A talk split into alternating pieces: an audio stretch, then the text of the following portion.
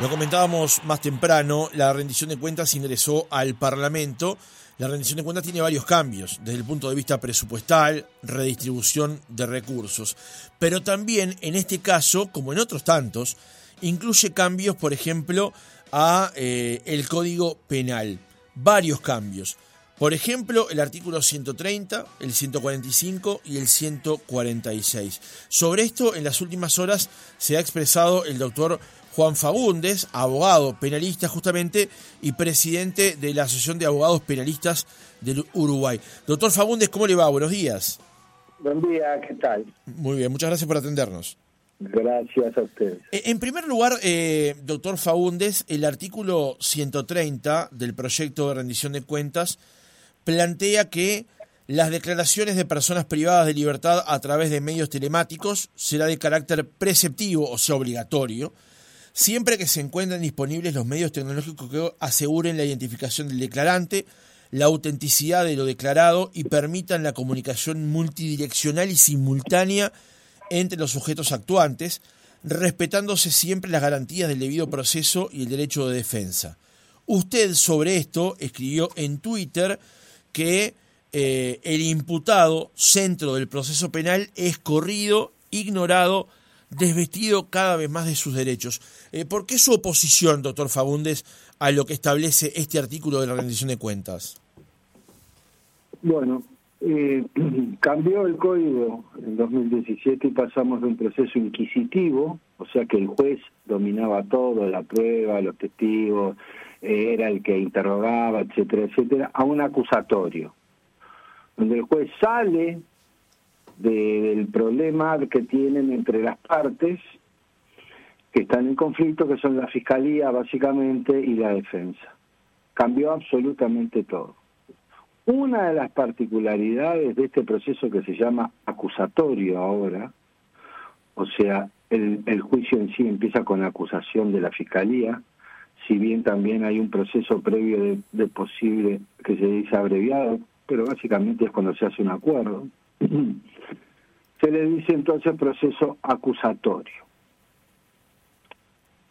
Este proceso acusatorio, desde su primer etapa de judicialización, que es la formalización, una especie, para que la gente entienda de lo que era antes el procesamiento, una especie, pero no básicamente tiene puntos que ver, pero no, es simplemente para ubicarla a la gente. Esta formalización, desde esta formalización, todo, en todas las etapas frente a un juez de, eh, de este proceso, primero eh, se hace un proceso de garantías y luego el juicio, el imputado, a la vez cuando se es formalizado pasa a la calidad de imputado, tiene que estar presente. No lo dice Fagundes, lo dice el código. Y el código lo dice porque el acusatorio, una de las particularidades que tiene es la presencia física del imputado. Por lo tanto, este artículo no tiene ni pies ni cabeza con el proceso que se instauró en 2017. Para eso se cambia el proceso si quieren, pero el proceso acusatorio no puede ser por televisión.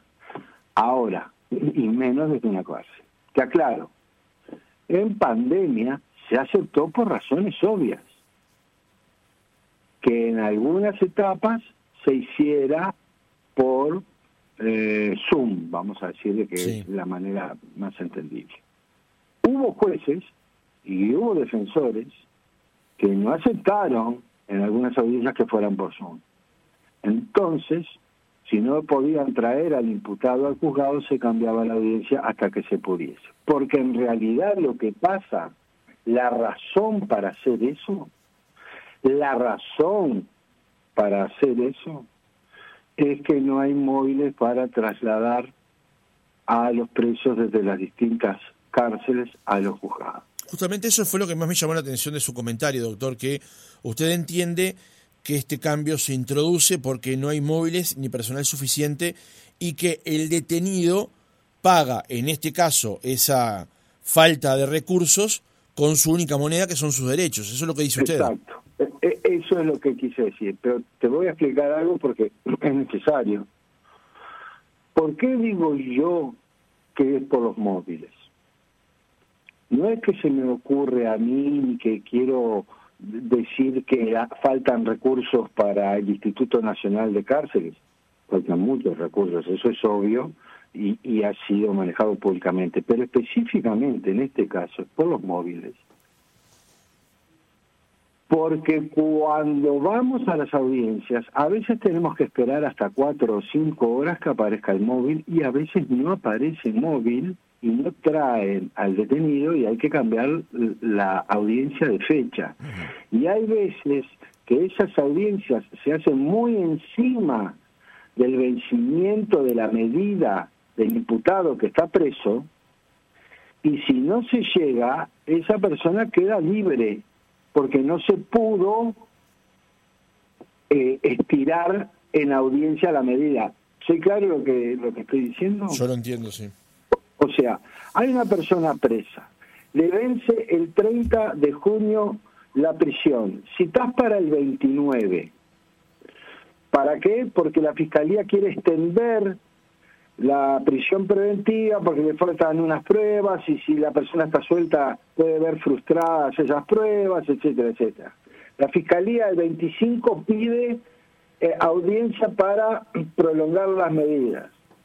El juez la fija el 29. El 29 no hay móvil. Ahí lo que yo he visto es que los jueces se ponen un poco más exigente si dice mañana lo traen o lo traen. Y ahí aparece, pero si no aparece, la persona, el 30, a tal hora, tiene que quedar libre. Está bien, al otro día lo pueden ir a buscar, lo traen y vuelven a hacer el procedimiento. Pero no es la idea, ¿no? Porque pueden pasar cosas si queda libre la persona y después al otro día lo voy a buscar, por ejemplo, puedo no encontrarlo. Entonces, por eso yo digo que es porque no es móvil, porque no he visto, no he visto otra razón para estar pidiendo esto. En la práctica no hay otra razón. Doctor, ¿ha habido casos de esto? Conozco algo futuro que no ha pasado, que ya lo han previsto. Lo que ha pasado y lo que provocaría este cambio totalmente ilegal para este proceso es que no hay móviles y que eso entorpece a veces la realización de las audiencias. Y termino con esto. ¿Tú te crees, por mejor cárcel, por mejor funcionario, por mejor compañeros presos, que nunca he visto darse esas tres condiciones en una cárcel? Puedo haber visto una o dos, pero las tres juntas no eh, ¿Vos te imaginás una persona declarando un micrófono y a una pantalla desde una cárcel cuando le hagan alguna pregunta que lo pueda comprometer, ya sea con la dirección de la cárcel, con custodios de la cárcel o con sus compañeros? ¿Tú te crees que va a tener la confianza y la seguridad como para declarar en paz? Entonces esto ya se está volviendo una cosa realmente circense. ¿no? Eh, una pregunta, doctor. ¿Ha habido casos, usted conoce algún caso en el que ya haya pasado que una persona haya ganado la libertad justamente por estas circunstancias, llamémosle burocráticas? Eh, a mí personalmente nunca me pasó, en casos míos personales no puedo decirte si ha pasado o no. Tiendo a pensar que debe de haber pasado en algún caso. Y que eso justificaría eventualmente la redacción de este artículo. No, eso justificaría que no lo llevaron al juzgado. Doctor, el, el, artículo, para los que no conocemos de derecho, parece ser o parece contar con cierta robustez en, en, su, en su redacción. Dice, eh, que aseguren la identificación del declarante, la autenticidad de lo declarado y permitan la comunicación multidireccional y simultánea entre los sujetos actuantes, respetándose siempre las garantías del debido proceso y el derecho de defensa, especialmente la presencia del abogado defensor del declarante junto al privado de libertad. ¿Esta, esta, esta redacción no le da tranquilidad, doctor? Pero ¿cómo me obligan a mí a ir a la cárcel a justificar esta estupidez? Pero ¿quién, es, quién redactó esto? Que diga quién lo redactó. El, el, abogado va a ir a la cárcel a pararse al lado para justificar algo.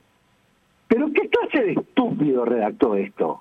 Los abogados vamos a los juzgados y los presos declaran en los juzgados. Bien. Otra cuestión, doctor, es eh, los artículos 145 y 146 de la rendición de cuentas que eh, generan, como se decía anteriormente, inflación penal. Em, uno, por ejemplo, el artículo 310, el de homicidio, el que eh, dice la nueva redacción, el que con intención de matar diere muerte a alguna persona será castigado a con seis meses a 18 años de penitenciaría. Y el artículo 146 dice, agréguese al artículo 312 del Código Penal, aprobado por ley tal y tal, del año tanto, el siguiente numeral, 10, con o seguido por el vilipendio, la, la mutilación, el desmembramiento o la incineración del cuerpo de la víctima. Sobre esto también se ha expresado, por ejemplo, el doctor Carlos Negro, que es fiscal justamente. ¿Qué opinión tiene usted, doctor Faúndez, con respecto a eh, la inclusión de este artículo y a esto que se habitualmente se denomina como inflación penal? Eh, tiene dos partes. Una parte procesal una parte teórica. En la parte procesal y creo que es a lo que se refirió el doctor Negro, es esto. Los homicidios no son tan fáciles de resolver, sobre todo cuando se dan en ocasión de eh, contiendas entre bandas que comercializan narcóticos, etcétera, etcétera. Y hoy podemos decir yo no llevo una estadística, pero me animo a decir que por lo menos entre el 60 y el 70% de los muertos por homicidio, ya sea directa o indirectamente, provienen de esas eh, mini batallas. Es muy difícil encontrar la prueba, porque esas mini batallas se dan en un contexto de barrio donde se conocen todos y donde conviven dos bandas, o tres o cuatro. Entonces, los testigos son los que viven por ahí, lo que escuchan, lo que saben, lo que ven. Esos testigos es muy difícil de que atestiguen, porque seguramente los maten, le valen la, la casa o amenacen a sus familiares no estoy diciendo nada loco, ¿no? Por lo tanto, se hace muy difícil llegar a juicio en esta en, en este 60 o 70% de homicidas. ¿Qué se hace? se hace un acuerdo. Entonces, el homicida, en vez de estar 10 años, va a estar 6 o 7. Porque la gente piensa que va a estar 3 días. No es así. Y por lo tanto, es fácil, no requiere mucha materia gris, que 6 es mejor o 7 es mejor que 10. Y sin confesar, acepta el acuerdo. Tú me dirás, bueno, pero hay cuatro o tres, cuatro años que se le regalaron. Pero por lo que te acabo de decir, si iba a juicio y no tengo testigos la prueba científica está, pero tampoco está muy fuerte, etcétera, etcétera, el juicio lo pierdo y esa persona que se pudo haber identificado como homicida y haber estado en la cárcel, se va para la casa. Ahí está una parte de lo que dice el doctor Negro, que se, se plantea quién gana al final del día, y él dice la amenaza, la violencia y la impunidad. Los niveles de condena hoy ya bajos caerán inexorablemente y la cantidad de crímenes violentos seguirán sin darse cuenta de cambios puramente normativos. Concuerdo totalmente. Entonces le voy a explicar a la gente por qué, en qué está basado esto. Los delitos que permiten el acuerdo son aquellos cuyo mínimo, los delitos van, por ejemplo, de 2 a 12 años el homicidio, ¿no? El mínimo es 2, el máximo es 12. Entonces, los acuerdos son permitidos para los delitos cuyo mínimo sea hasta 4 años. El homicidio tiene un mínimo de 2, acepta acuerdos y se puede seguir esta estrategia que acabo de contar. Con esta reforma, el mínimo sube a 6 años. Tú lo dijiste recién, cuando abriste un poco la nota. Sí. Si ponemos los 6 años, lo primero que va a pasar es que no va a haber acuerdos y va a haber, por ende, por el razonamiento que hace Carlos Negro y por el razonamiento idéntico que hago yo y que acabo de hacer, no va a haber acuerdos, eh, se podrá o no ir a juicio, se podrá ir con poca prueba o algo de prueba y que la prueba después no aparezca, los testigos no vayan, desaparezcan, los maten, los amenacen, lo que sea, y la persona va a quedar libre.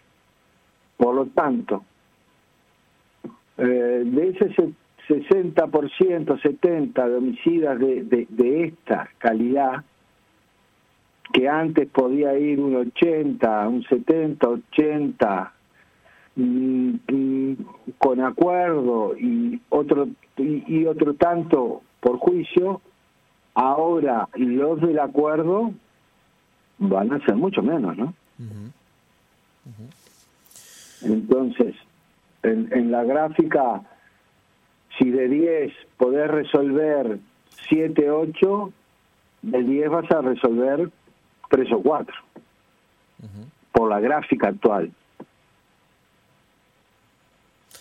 Doctor, ahí está, el ahí está el problema. Además de, este planteo que hace usted y que se refiere a lo que escribió el, el doctor Negro en, en, su cuenta de Twitter, también hay un debate de fondo, más allá de que esto de la parte procesal, como usted planteaba, eh, ya parece parte técnica. Claro, ya parece como suficiente como para, para debatir la profundidad de este asunto. También está lo que plantea el doctor Negro, que es eh, el reiterado e ineficaz recurso de aumentar penas para solucionar problemas de seguridad pública. Parece como siempre eh, una especie de, llamémosle, de atajo que se utiliza este, para plantarse ante el delito aumentando las penas, sabiendo que en rigor aquellas personas que van a cometer un delito no analizan si lo cometen o no en relación a la pena que van a recibir, ¿no? El doctor Puch, maestro, profesor de la Facultad de Derecho en Derecho Penal, fallecido en el año 2001, decía, los delincuentes antes de salir a cometer delito no leen el Código Penal. Creo que es bien claro, ¿no? Esa, esa manera de ver las cosas. Doctor Juan Faúndez, abogado penalista, presidente de la Asociación de Abogados Penalistas del Uruguay, gracias por haber estado otra mañana con nosotros. Muy amable, gracias a ustedes.